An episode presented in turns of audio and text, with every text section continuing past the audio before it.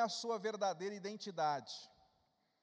A Bíblia diz que nós somos um espírito, e esse corpo é apenas a casa do nosso espírito. Você é um espírito que habita dentro de um corpo. Mas a Bíblia também revela que além de termos um corpo material, e de sermos um espírito, portanto, nós somos um ser também espiritual, nós temos uma mente, que é o nosso psicológico. E a nossa mente é onde estão ali as nossas emoções, é onde estão os nossos sentimentos. Pastor, por que, que a gente tem que entender essas coisas? É muito simples. Quando Deus vai agir na nossa vida, Deus sempre age de dentro para fora. Deus ele começa tocando o nosso espírito. E do nosso espírito ele vai para a nossa mente, para as nossas emoções. E por fim ele vai agir fora de nós. Mas o inimigo das nossas almas, ele sempre vai agir de fora para dentro. O inimigo das nossas almas, ele vai colocar circunstâncias. Talvez você esteja enfrentando dias difíceis, más notícias, problemas de toda ordem. Talvez o problema, inclusive, tenha nome RG, CPF, sejam pessoas. Tem gente que é, que é um problema. E talvez você esteja vivendo isso e você tem que entender que o inimigo vai usar as coisas externas para desestabilizar você. Mas o alvo do inimigo é provocar dentro de você emoções ruins, sentimentos ruins. O inimigo quer desestabilizar você. Por quê, pastor?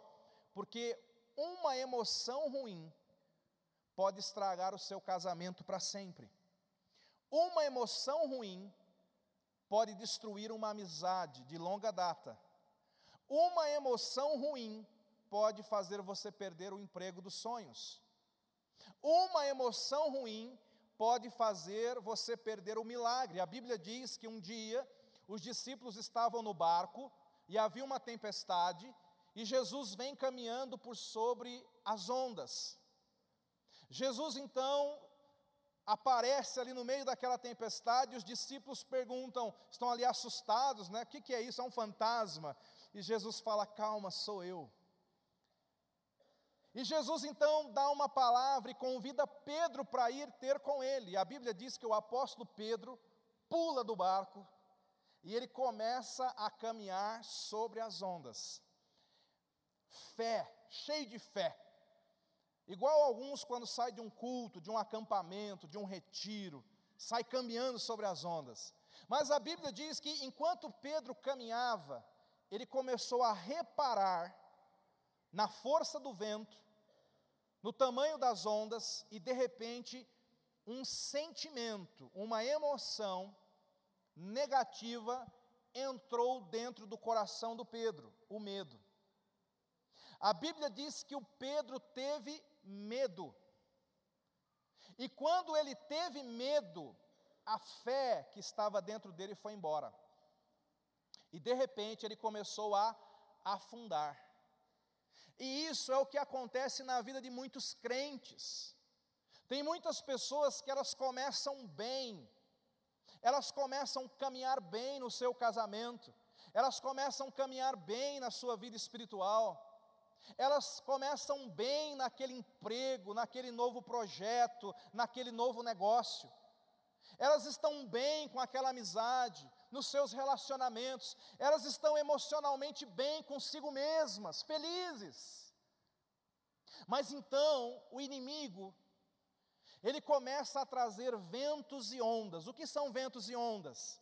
Problemas, más notícias, pessoas difíceis e de repente aquilo começa a vir, aquilo começa uma atrás da outra, uma atrás da outra. E se você, mesmo sendo de Deus, se você não perceber o que está acontecendo, e não pedir a ajuda do Espírito Santo, de repente, emoções negativas vão começar a dominar o seu coração. Tem pessoas que começam a sentir uma tristeza tão grande, tão profunda, caem em depressão, perdem a alegria de viver, perdem o prazer, perdem a gratidão das coisas.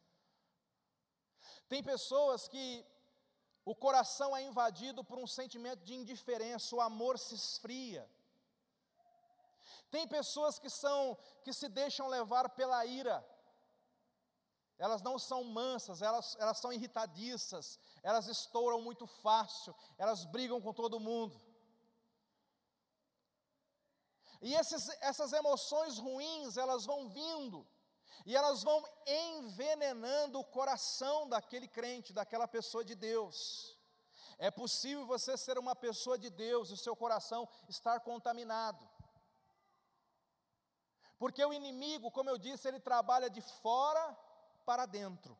Ele vai trazendo coisas lá fora para tentar tocar no seu interior. Ele quer desequilibrar você. É por isso que o Espírito Santo, a Bíblia diz aqui, ele foi enviado para dentro do nosso coração, ele foi enviado para dentro da nossa vida. E a Bíblia diz assim: o fruto do Espírito é, e aí tem uma lista, de nove virtudes que o Espírito Santo quer produzir em nós, mas eu queria chamar nessa noite essa lista de nove antídotos. Porque aquelas emoções erradas, aquelas emoções que o inimigo quer plantar no seu coração, são como venenos, que envenenam você, que envenenam o seu coração, envenenam o seu rosto, porque daqui a pouco você está com aquela cara de quem está chupando limão. Uma vez eu estava no banco, ia pagar uma conta, uma fila imensa. E eu comecei a reparar nas pessoas que estavam na fila. Eu já fiz isso em ônibus, em banco. Começa a fazer esse exercício. As pessoas estão todas caladas, mas você quase consegue adivinhar o tipo de pensamento que elas estão tendo, basta olhar na fisionomia. Tinha umas que estavam assim, ó com um boleto na mão, rindo, à toa. Falei, rapaz, eu queria estar nesse canal hoje.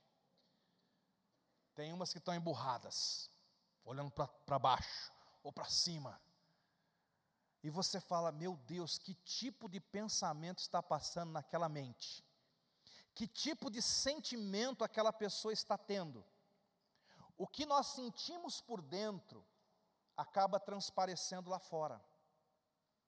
A Bíblia fala que um coração feliz aformoseia o rosto. Mas se o meu coração estiver envenenado, eu estou pensando coisas ruins, eu estou, eu estou irado com uma situação, eu estou irritado com uma pessoa, eu estou deprimido por alguma coisa, então aquilo vai, vai acabar aparecendo no meu semblante. Então, quando o seu coração está envenenado,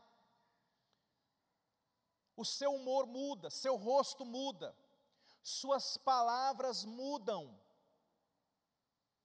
suas decisões mudam, o emocional, ele vai mudar a forma como você decide as coisas no seu dia a dia. O emocional vai determinar o que você vai comprar. Tem gente que vai comprar uma viagem, tem gente que vai pagar o, auxílio funerário, dependendo da, da, da emoção que está sentindo. A sua vida emocional pode influenciar a sua vida com Deus. O salmista, ele diz, certa, no Salmo 73, nem precisa projetar, mas ele diz que de tanto olhar coisa ruim, de tanto olhar o ímpio prosperando, ele fala assim: gente, quase que eu desviei. Por quê? Porque o meu coração começou a se contaminar com aquilo.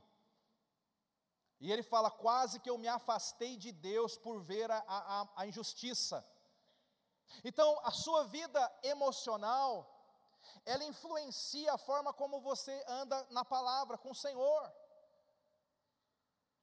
A sua vida emocional influencia A forma como você lida dentro de casa, o seu casamento é um reflexo das suas emoções. Se você é aquela pessoa alegre, divertida, romântica, amorosa, você vai ter um tipo de casamento. Mas se você é aquela pessoa irritadiça, briguenta, que explode fácil, com palavras ásperas, indiferente ao invés de ser amorosa, quem sabe depressivo ao invés de ser alegre, então você vai ter um outro tipo de casamento. As emoções que nós sentimos vão determinar o tipo de emprego que nós vamos ter, vão determinar a altura da vida que nós vamos alcançar. Tem gente que não consegue prosperar porque não consegue resolver o problema emocional dentro deles. Então, nessa noite, eu quero ver com você aqui rapidamente alguns fatos bíblicos. O que que a Bíblia fala sobre emoções? O que que a Bíblia fala sobre sentimentos? Até que ponto isso pode nos levar para frente ou para trás? O verso que nós estamos estudando esse mês diz assim: o fruto do Espírito é amor, alegria, paz, paciência, amabilidade, bondade, fidelidade, mansidão e domínio próprio. São os nove, nove virtudes do Espírito Santo. Nove efeitos, nove resultados que o Espírito Santo vai produzir em nós. Como eu disse, nove antídotos. Talvez você esteja vivendo uma, uma fase da sua vida e o inimigo está te atacando em uma dessas áreas. E você tem que olhar para esse texto e você tem que dizer: Espírito Santo, eu preciso do antídoto da alegria, porque eu estou tão triste esses dias. Eu estou sentindo uma angústia, uma tristeza, e eu não sei de onde isso vem.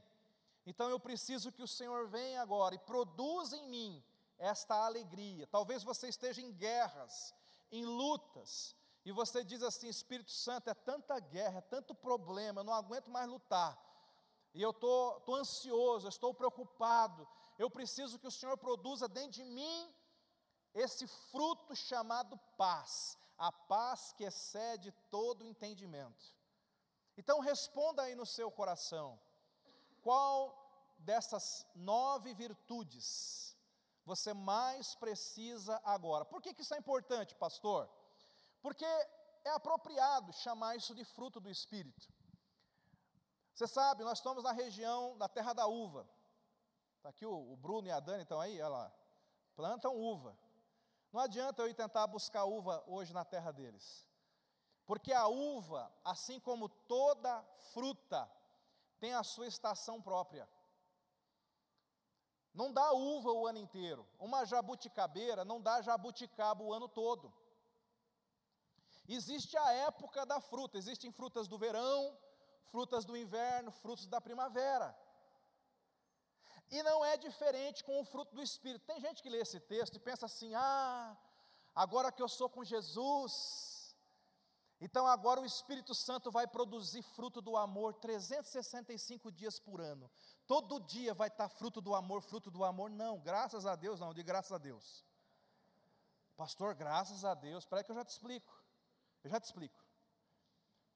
É que nós conseguimos amar algumas pessoas em alguns momentos sem a ajuda do Espírito Santo. Sim ou não, gente? Sim ou não, misericórdia? Pelo menos isso, né? Você consegue amar algumas pessoas de vez em quando, pelo menos? O seu cônjuge, vai? Você consegue amar o seu cônjuge de vez em quando, pelo menos? Diga assim, de vez em quando eu consigo, diga. Tem nem coragem de falar, né? Tem nem coragem de falar. Mas você consegue. Você consegue amar os seus filhos quase sempre. Se bem que tem dias, né? Que tira você do sério. Você consegue amar os irmãos. E olha, você consegue amar até os irmãos. De vez em quando, sim ou não? Sim. Você consegue amar o seu chefe de vez em quando. Você consegue amar o seu vizinho também, de uma forma natural, mas olha o que, o que você tem que entender. O fruto do Espírito é do Espírito, não é nosso.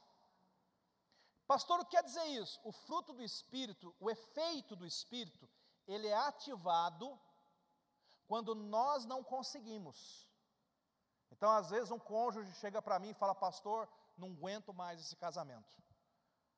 Eu fiz tudo o que eu podia fazer, eu não amo mais. Eu falei: Glória a Deus, agora vai ativar o amor do Espírito Santo. Pastor, eu estou numa guerra, as minhas forças acabaram.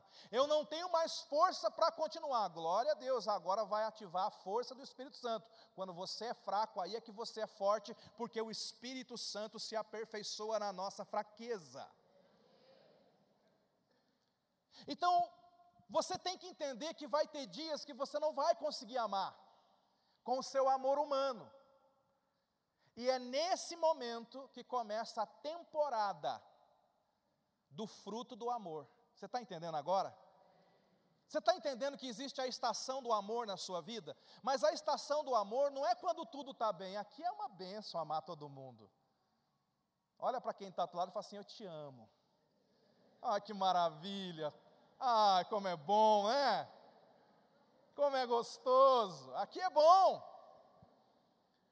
Aqui praticamente não tem muito temporada do amor, mas você quer ver uma coisa? Ao sair ali, o irmão te fecha no estacionamento.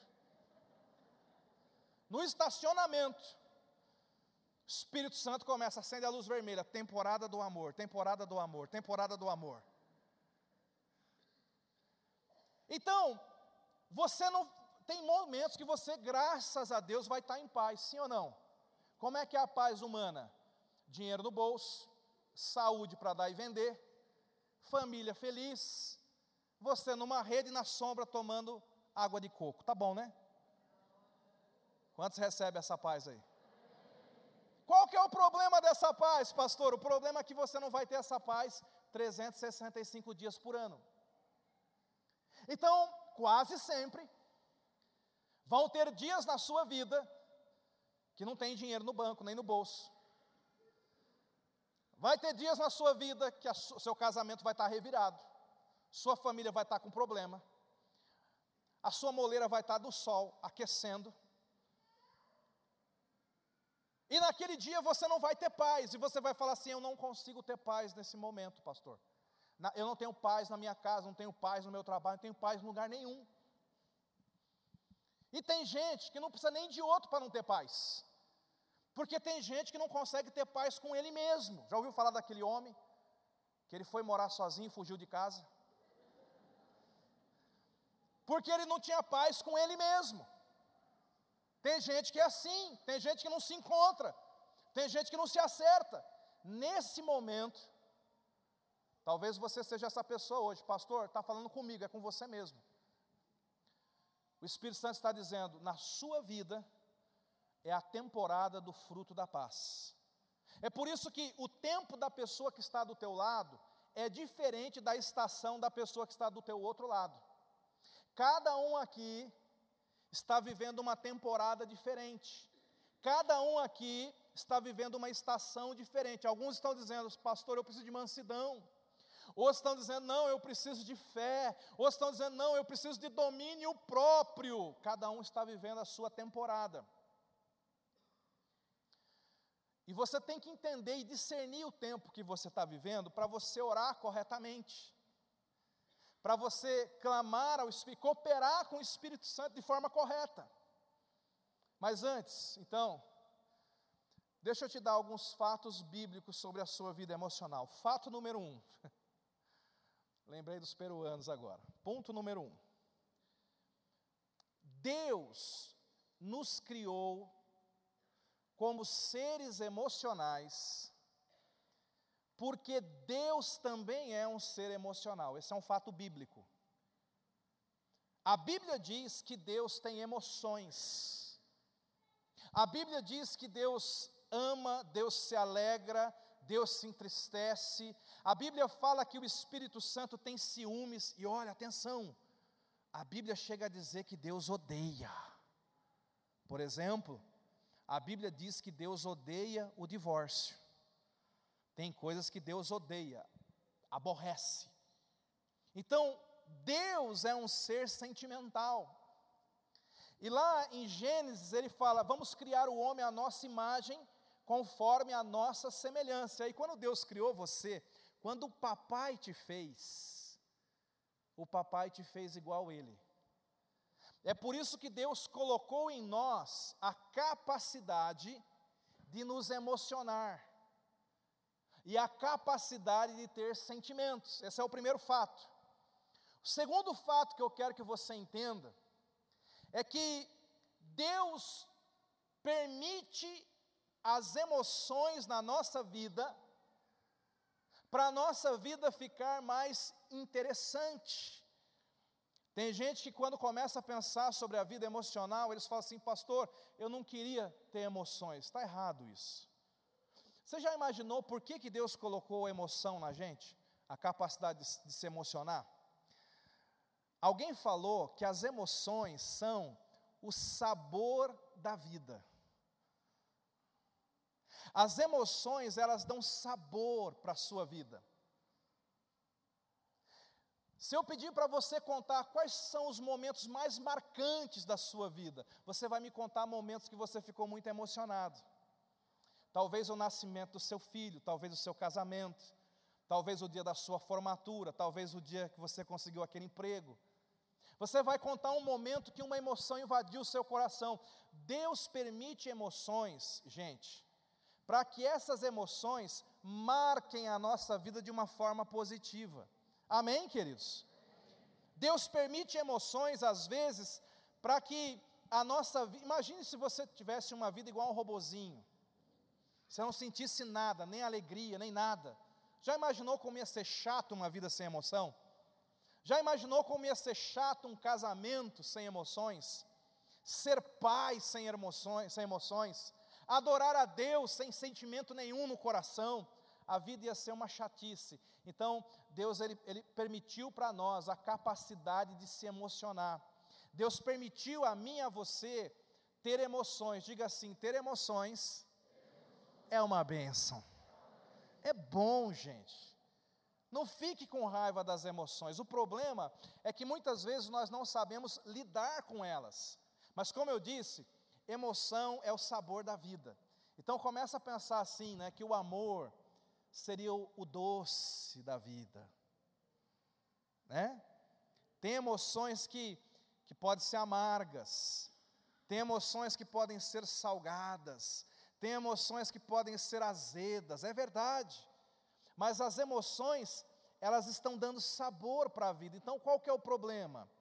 É que o inimigo usa essas emoções para estragar a nossa vida. Não precisa falar. Mas alguém aqui já errou o ponto do sal da comida e não aguentou comer depois? Não precisa falar. Não se manifeste, por favor. Né, amor? Não vou falar nada, não vou falar nada. Ninguém sabe. É, especialmente recém-casados, né? Errou o sal, ninguém aguenta comer. As emoções são assim também. Sabe que um pouquinho de medo é bom? Um pouquinho de medo é bom. O medo te protege de coisas ruins. Eu lembro do meu sobrinho, Davi. A mãe dele falava assim: fica longe do forno, fica longe do forno. Até que um dia ele botou a mãozinha no forno quente, queimou a mão todinha, virou uma coisa horrível. Aquele menino nunca mais passou perto do forno. Ele criou um certo medo que o protegeu depois, né? Então o medo é bom até certo ponto, mas excesso de medo é ruim. Quem sabe o inimigo esteja carregando seu coração com medo o inimigo esteja aumentando o medo dentro de você. A Bíblia fala, Números capítulo 13, depois você pode ler em casa, do verso 27 em diante. A Bíblia fala de quando Deus, quando Moisés enviou doze espias para espionarem a terra que o povo de Israel ia conquistar. E a Bíblia fala que quando os doze espias voltaram, dez espias tinham um relatório amedrontado Eles disseram assim: a terra é boa, mas lá tem gigantes. A terra é boa, mas a gente não vai conseguir. E, e, gente, eles deram um relatório tão negativo que todo o povo que estava ouvindo se contaminou com aquilo. E aqui tem uma verdade também que eu quero que você entenda. É muito forte isso. Emoções são contagiosas. O que você está sentindo hoje, parte do que você está sentindo no teu coração não é nem teu. Você pegou de alguém, igual um resfriado.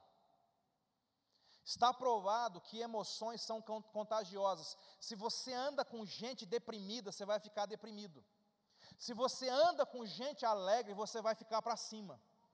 Se você anda com gente incrédula, daqui a pouco você está duvidando. Se você anda com gente de fé, daqui a pouco você vai estar tá crendo mais. As emoções são contagiosas, tanto as boas quanto as ruins. Tem gente que quando chega no ambiente, não sei se você já percebeu isso, talvez seja você, né? Mas tem gente que quando chega no ambiente, o ambiente pesa na hora, sim ou não? A pessoa já entra assim, ó aquela cara. Está todo mundo rindo, daqui a pouco todo mundo se, se aquieta. A pessoa contamina o ambiente. A pessoa trabalhar do lado de alguém assim, quem sabe seja você, que o Senhor te liberte. Mas também tem pessoas que quando chegam no ambiente, o ambiente muda para cima, sim ou não?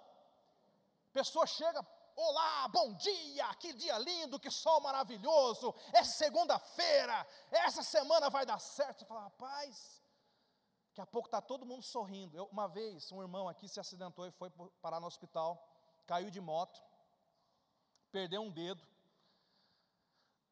e eu fui lá visitar ele. E já tinha dois irmãos da célula visitando quando eu cheguei. E eu percebi no corredor do hospital umas gargalhadas tão altas. E eu fui lá para consolar o irmão. Quando eu entrei lá, eles estavam tudo gargalhando. Mas não parava de gargalhar. Eu falei, por que está acontecendo aqui, gente? Né? E, e o pessoal falou, não, a gente está tá rindo aqui, pastor, porque o irmão falou assim, o irmão que se acidentou, falou, gente, eu já estou indo para o céu, já mandei o dedo tô de boa, tô de boa. E eles começaram a fazer piada em cima daquela situação. Enquanto tinha gente no hospital com problemas muito menores, lá na recepção com as caras emburradas, triste, eu fui lá dentro ver um irmão mutilado que estava morrendo de rir. Eu quero que você entenda, emoções são, contagio, são contagiantes. Então, com quem você anda andando? Quem que está influenciando o seu emocional? Quem você ouve? o que você assiste, porque todas essas coisas estão influenciando você. Você é casado, o que está influenciando o seu cônjuge? Quem o seu cônjuge ouve? Quem está influenciando o seu cônjuge? Preste atenção nisso. Você é pai, quem está influenciando os seus filhos? Quem eles estão ouvindo? O que eles estão assistindo? Estão influenciando eles. Agora, olha só que interessante. Nós não apenas somos contagiados o tempo todo, mas nós também contagiamos. Você não apenas pega emoções, tanto negativas quanto positivas, mas você também transmite. Emoção você pode transmitir. Você pode transmitir fé. Você pode transmitir alegria. Mas você também pode transmitir coisa ruim. Responda só no seu lindo coraçãozinho. O que, que eu ando transmitindo por aí? O que, que eu ando transmitindo durante a semana? O que, que eu ando transmitindo dentro de casa? Se alguém andar comigo essa semana, o que, que vai pegar de mim? Olha que pergunta boa. O que, que essa pessoa vai pegar de mim se andar comigo? Você tem que pensar nessas coisas. A Bíblia fala que havia um cego de nascença. Ele estava ali mendigando. Jesus passa com os doze discípulos. Os doze olham, eles sabem que aquele cego é cego de nascença. E aí eles começam uma conversa muito estranha do lado do cego. Eles começam assim: Ó, oh, está sabendo? É cego, cego, cego. É. é. E disseram que é de nascença, hein? Já nasceu cego. Aí outro discípulo falou assim: Ô Jesus, quem foi que pecou para esse cego ficar cego? Foi ele ou foi o pai dele? Porque se é de nascença, então acho que ele não pecou no ventre da mãe dele, deve ter sido os pais que pecaram. Olha que conversa triste. Olha que conversa para baixo. Fala para quem está ao teu lado, o homem era cego, mas não era surdo. Fala para a pessoa aí. Você já imaginou isso? Hã? O homem, um cego de nascença, pedindo esmola, e daqui a pouco aparecem os crentes lá. E os crentes começam com essa conversa. Rapaz, ele é pecador. Ah, não, não é não, acho que o pai dele que é. Ah, não, eu acho que é a mãe. Olha, gente, que tipo de emoção, de sentimento essa conversa produz? Toda conversa que você tem produz sentimentos. E eu gosto de Jesus. Jesus é o, é o tipo de, de gente cheia do Espírito Santo que nós devemos ser. Jesus fala assim, e eu, eu fico imaginando o cego ouvindo aquela conversa agora. Jesus fala assim: nem ele pecou, e nem os pais dele pecaram, mas ele está assim para que se manifeste nele a glória de Deus. Aleluia! Você começa a imaginar o cego primeiro estava ouvindo, ele é pecador, o pai dele é, o cego começa a lhe deprimir, né? Além de cego, sou pecador, e meu Deus, meu pai também é, e eu não presto mesmo, eu não sei o quê. Imagina aquele cego ali se derretendo ali. Aí depois ele escuta aquela palavra, ele não é pecador, o quê? Eu não sou pecador, nem o pai dele é, eu, meu pai também não é. Então o que, que eu sou? E aí Jesus fala, ele é um canal onde a glória de Deus vai se manifestar nessa terra. Ah, gente, nós somos chamados para fazer a diferença. Mas para fazer a diferença, nós temos que ter o Espírito Santo atuando dentro de nós, amém, queridos? Nós temos que deixar o Espírito Santo produzir essa maturidade emocional dentro de nós, através da palavra, através da voz, através da unção. Primeiro, nós temos que deixar que Ele nos cure, para que nós possamos curar outras pessoas também. Nós precisamos deixar que ele se mova. Então, pastor, o que é maturidade emocional? Veja, primeira coisa que o Espírito Santo quer fazer conosco é nos dar consciência das nossas emoções. Por quê? Porque quase sempre você não percebe o sentimento que você carrega. Isso é terrível. A pessoa que é muito, muito, muito irritada, ela leva muito tempo para perceber que ela é assim. A pessoa que está entrando em depressão, ela passa muitos meses triste, sem perceber que está caminhando para a depressão. E às vezes, quando percebe, já está longe demais no abismo. Às vezes você está tão preocupado e você não percebe a tua ansiedade, a tua falta de paz. Então a primeira coisa que o Espírito Santo vem fazer conosco é nos despertar. Filho, eu estou aqui para dizer para você qual é o seu problema. Eu estou aqui para apontar para você o que você precisa. Segunda coisa que o Espírito Santo quer fazer em nós é nos ajudar a administrar as nossas emoções. E aqui vem uma coisa legal. Tem gente que pensa, né, que quando, quando, quando a notícia ruim vem, você não vai sentir aquele impacto. Você sente, querido. Todos nós vamos sentir ira, todos nós vamos sentir medo. Veja, gerenciar emoções não é você não sentir as emoções, mas gerenciar emoções é você sentir aquilo, processar aquilo e responder bem diante daquilo. É isso que o Espírito Santo nos ajuda a fazer. Você sente o medo, você sente a raiva, aliviou aí? Só que na hora de reagir, você não vai reagir como as outras pessoas reagem. Você vai reagir de uma forma diferente. Você vai reagir controlado pelo Espírito Santo de Deus. Deixa eu dar um exemplo para a gente finalizar aqui, eu quero orar por você. Lá no Antigo Testamento, a Bíblia fala que tinha o povo de Deus e tinha um, um reino inimigo, os, os assírios. E o reino inimigo, de vez em quando, ele bolava uma estratégia para atacar o povo de Deus. O rei se juntava com generais e ele dizia assim: Olha, semana que vem nós vamos atacar Israel por aqui e vamos fazer assim aqueles planos infalíveis. Eu imagino que é assim que o inferno faz com a gente hoje. O inimigo senta lá, o inimigo das nossas almas, e ele fala: essa semana nós vamos atacar a família, essa semana nós vamos atacar sim, né? Mas toda vez que o, o rei inimigo planejava atacar Israel, a Bíblia diz que o Espírito de Deus contava tudo para um profeta chamado Eliseu. O Eliseu já estava bem velhinho, e o Espírito Santo, o Espírito de Deus contava tudo para ele. Aí ele mandava avisar o rei de Israel: o rei de Israel, o inimigo vai vir por ali, vai fazer tal coisa e tal coisa. E aí o rei de Israel ia lá e estragava o plano dos inimigos.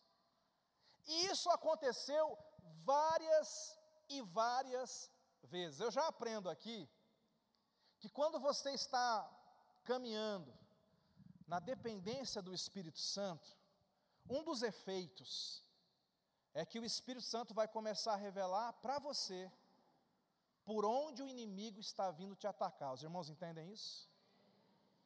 O Espírito Santo está falando: olha, cuidado, cuidado que o inimigo está tentando roubar a sua paz, cuidado que ele está tentando roubar a sua alegria, cuidado que ele está tentando esfriar o seu coração, ele vai revelar para você.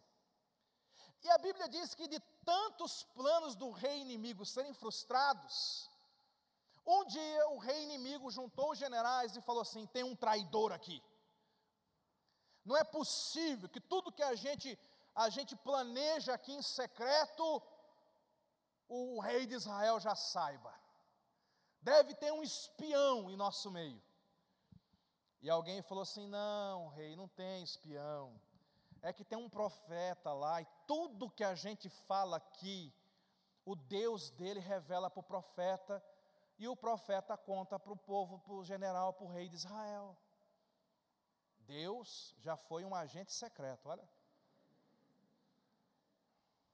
Deus trabalhou no ramo da espionagem. Eu creio que ele continua fazendo isso. O Espírito Santo espiou no inferno. Ele vê o que está acontecendo e ele conta para os seus servos, amém? Para você ficar esperto. O que, que aconteceu? O rei inimigo, então fala assim: chamou um general e falou assim: pega uma tropa, vai até onde está esse profeta velho, acaba com ele. Você já imaginou isso? Imagina a seguinte cena: você está caminhando numa estrada empoeirada de Israel, e de repente você vê aquele exército, Gilbert. Guerreiros, cavalos, carruagens, espadas, escudos, aquele, aquele exército numeroso. E você fala assim: Ei, soldado, para onde vocês vão com, com tamanha força militar? A gente vai capturar um profeta velho. Olha só. Olha o poder de um homem de Deus. A Bíblia diz que naquela manhã, quando o profeta acordou, ele tinha um auxiliar chamado Geazi. Geazi tipifica um crente carnal, um crente não controlado pelo Espírito Santo, um crente que anda pela carne. E o Eliseu, o profeta velho, tipifica o crente espiritual o crente que é controlado pelo Espírito Santo. A Bíblia diz que naquela manhã, quando Geazi abriu a janela e olhou para fora da cidade de Dotã, onde eles estavam, ele viu que a cidade estava cercada pelo exército inimigo. E sabe o que o Geazi fez? Ele fez o que todo crente carnal faz. O crente carnal ele reage de acordo com aquilo que ele vê. Quando ele viu os soldados inimigos cercando, Ele disse: Ai, que nós vamos morrer tudo agora, agora acabou, agora já era. O crente carnal, ele reage de acordo com que ele, de acordo com que ele, ai, meu saldo bancário, meu Deus do céu. Ai, esse diagnóstico médico, olha só, estou perdido, vou morrer esse ano.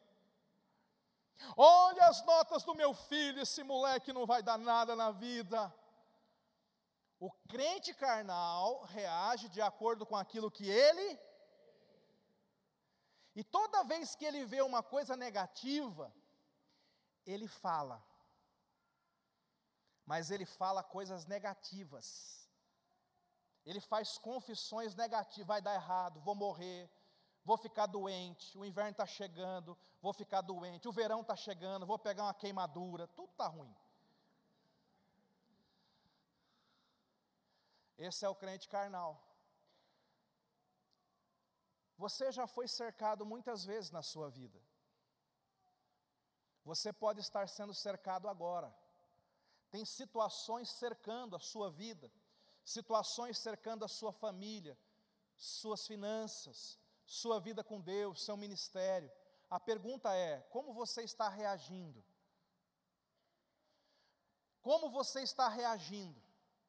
Porque quando Geazi abre a janela e faz aquela confissão negativa, o Eliseu, que é o homem cheio de Deus que nós precisamos ser, o Eliseu fala assim: calma, Geazi, mais são os que estão conosco do que os que estão com eles. O Geazi olhou para fora e viu aquele monte de exército, olhou para dentro e viu um veinho,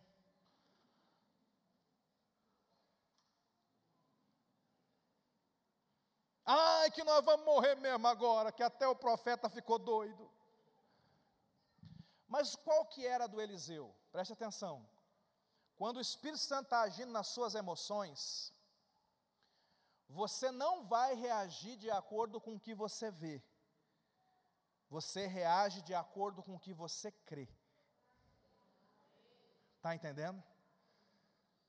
Nós não andamos por vista nós andamos por fé. Então deixa eu te perguntar, como que você tem reagido?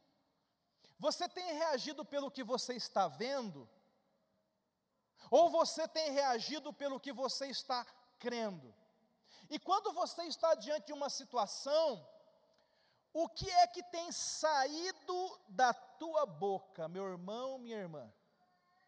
Porque a boca fala do que o coração está.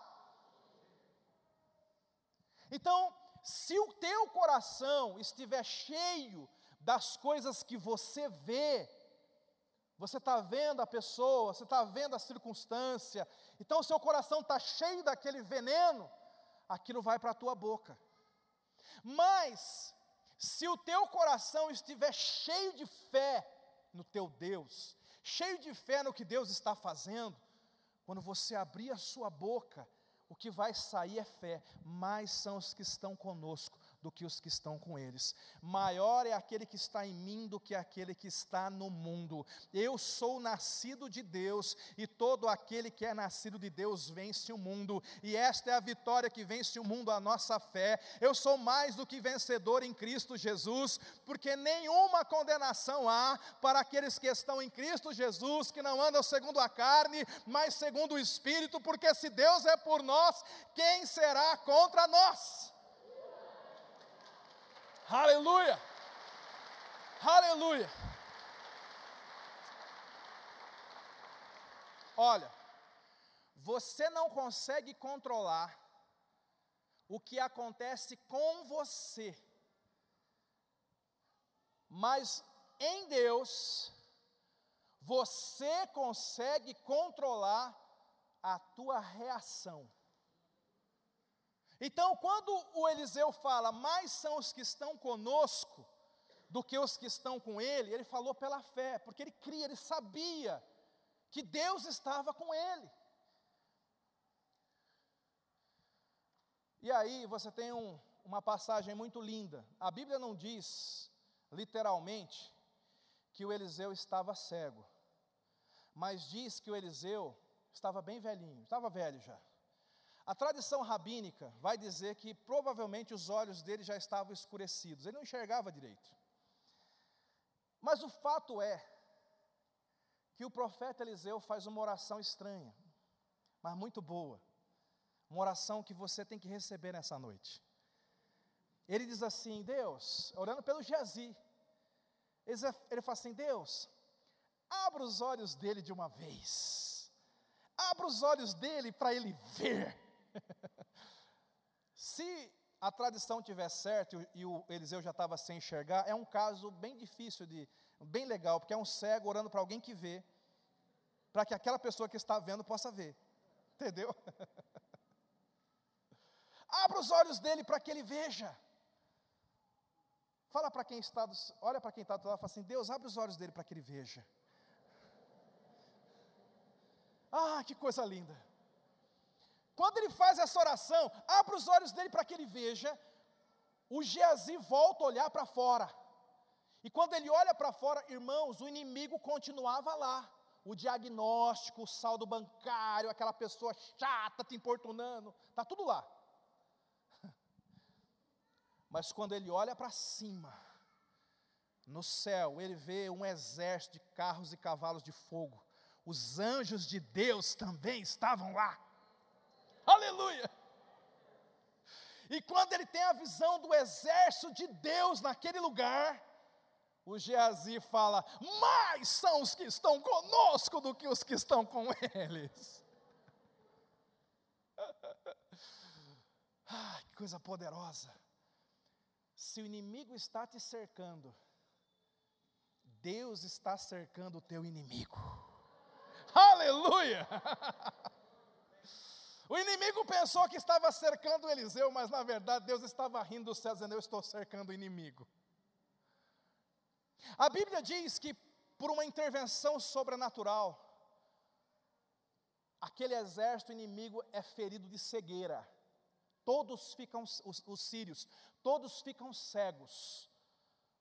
E aí, o povo da cidade de Dotã sai para fora, desarma aquele exército cego, traz aquele exército para dentro, chamam o, o, Eliseu, que tinha né, orado para eles ficarem cegos, e fala assim: profeta Eliseu, estão todos cegos e desarmados, vamos? Olha, que benção, Deus entregou na sua mão, vamos? E eu pergunto, o que um crente carnal faria nessa hora? Aleluia, Jesus, é a hora da vingança. Agora sim, imagina alguém que te perseguiu, falou mal de você, fofocou, fez mal, prejudicou, puxou o teu tapete, fez de tudo contra você. De repente a vida, alguns, alguns falam que ela, ela não dá a volta, ela capota, né? De repente aquela pessoa está na sua frente, precisando da sua ajuda. Se você for um crente carnal, você diz assim: Aleluia, o dia da vingança chegou. Oh glória! Agora eu, vou, eu derramarei a taça da ira de Deus. Sabe o que, que o Eliseu fez? O Eliseu falou: senta todo mundo numa, numa, numas mesas, prepara uma mesa, senta todos os soldados cegos. Você imaginou o soldado cego amarrado? Sendo conduzido. Ai meu Deus, agora eu vou morrer, agora eu vou morrer, agora eu vou morrer. Senta aqui, ele senta, ai meu Deus, vou morrer sentado, vou morrer sentado. O Eliseu fala assim: coloca um banquete na frente de todos eles, comida à vontade. Quando eles colocaram o banquete, o Eliseu orou de novo, e eles foram curados da cegueira. Você oraria pela cura da pessoa que tentou te maltratar? Isso é coisa de crente espiritual. Isso é coisa de gente que está sob a influência do Espírito Santo. Está entendendo, irmão? Quando aquele soldado que estava esperando a morte teve o seu olho aberto, agora curado, tinha um banquete. O Eliseu fala: Bem-vindos, né? Estou parafraseando aqui: Bem-vindos ao banquete do Eliseu. Vocês vieram me matar, eu podia matar vocês, mas eu quero abençoar a vida de vocês. Aqueles soldados comem aquele banquete, tão envergonhados, e eles partem daquele lugar tão envergonhados que a Bíblia diz que eles nunca mais voltam a atacar Israel de novo. Por quê? Porque quando você é carnal, você paga o mal com o mal. Mas quando você é espiritual, você aprende a pagar o mal com o bem. E você amontoa brasa, vergonha sobre a cabeça do teu adversário. Quem é você nessa história? Você é o Eliseu ou você é o Geazi? Você é o espiritual ou você é o carnal? O que você tem produzido no teu coração? As nossas atitudes, as nossas palavras, o que, que elas têm, têm produzido? Como é que nós estamos reagindo dentro de casa? Como é que nós estamos reagindo no trabalho? Como é que nós estamos reagindo? Eu quero que você feche os olhos nesse momento. O grupo vai subir aqui e eu gostaria de orar juntamente com você, para que o Senhor pudesse tocar na tua vida emocional. A gente já é acostumado a orar dizendo: Deus, cura o meu corpo, cura-me, Pai, dessa febre, cura-me, Senhor, dessa dor, cura-me desta enfermidade no corpo. Mas sabe, a enfermidade no seu corpo afeta só o seu corpo. Mas uma enfermidade nas suas emoções afeta todos aqueles que estão ao seu redor. Define a tua vida profissional. Define a tua vida financeira. Define o teu ministério, a tua liderança define até mesmo a tua vida com Deus.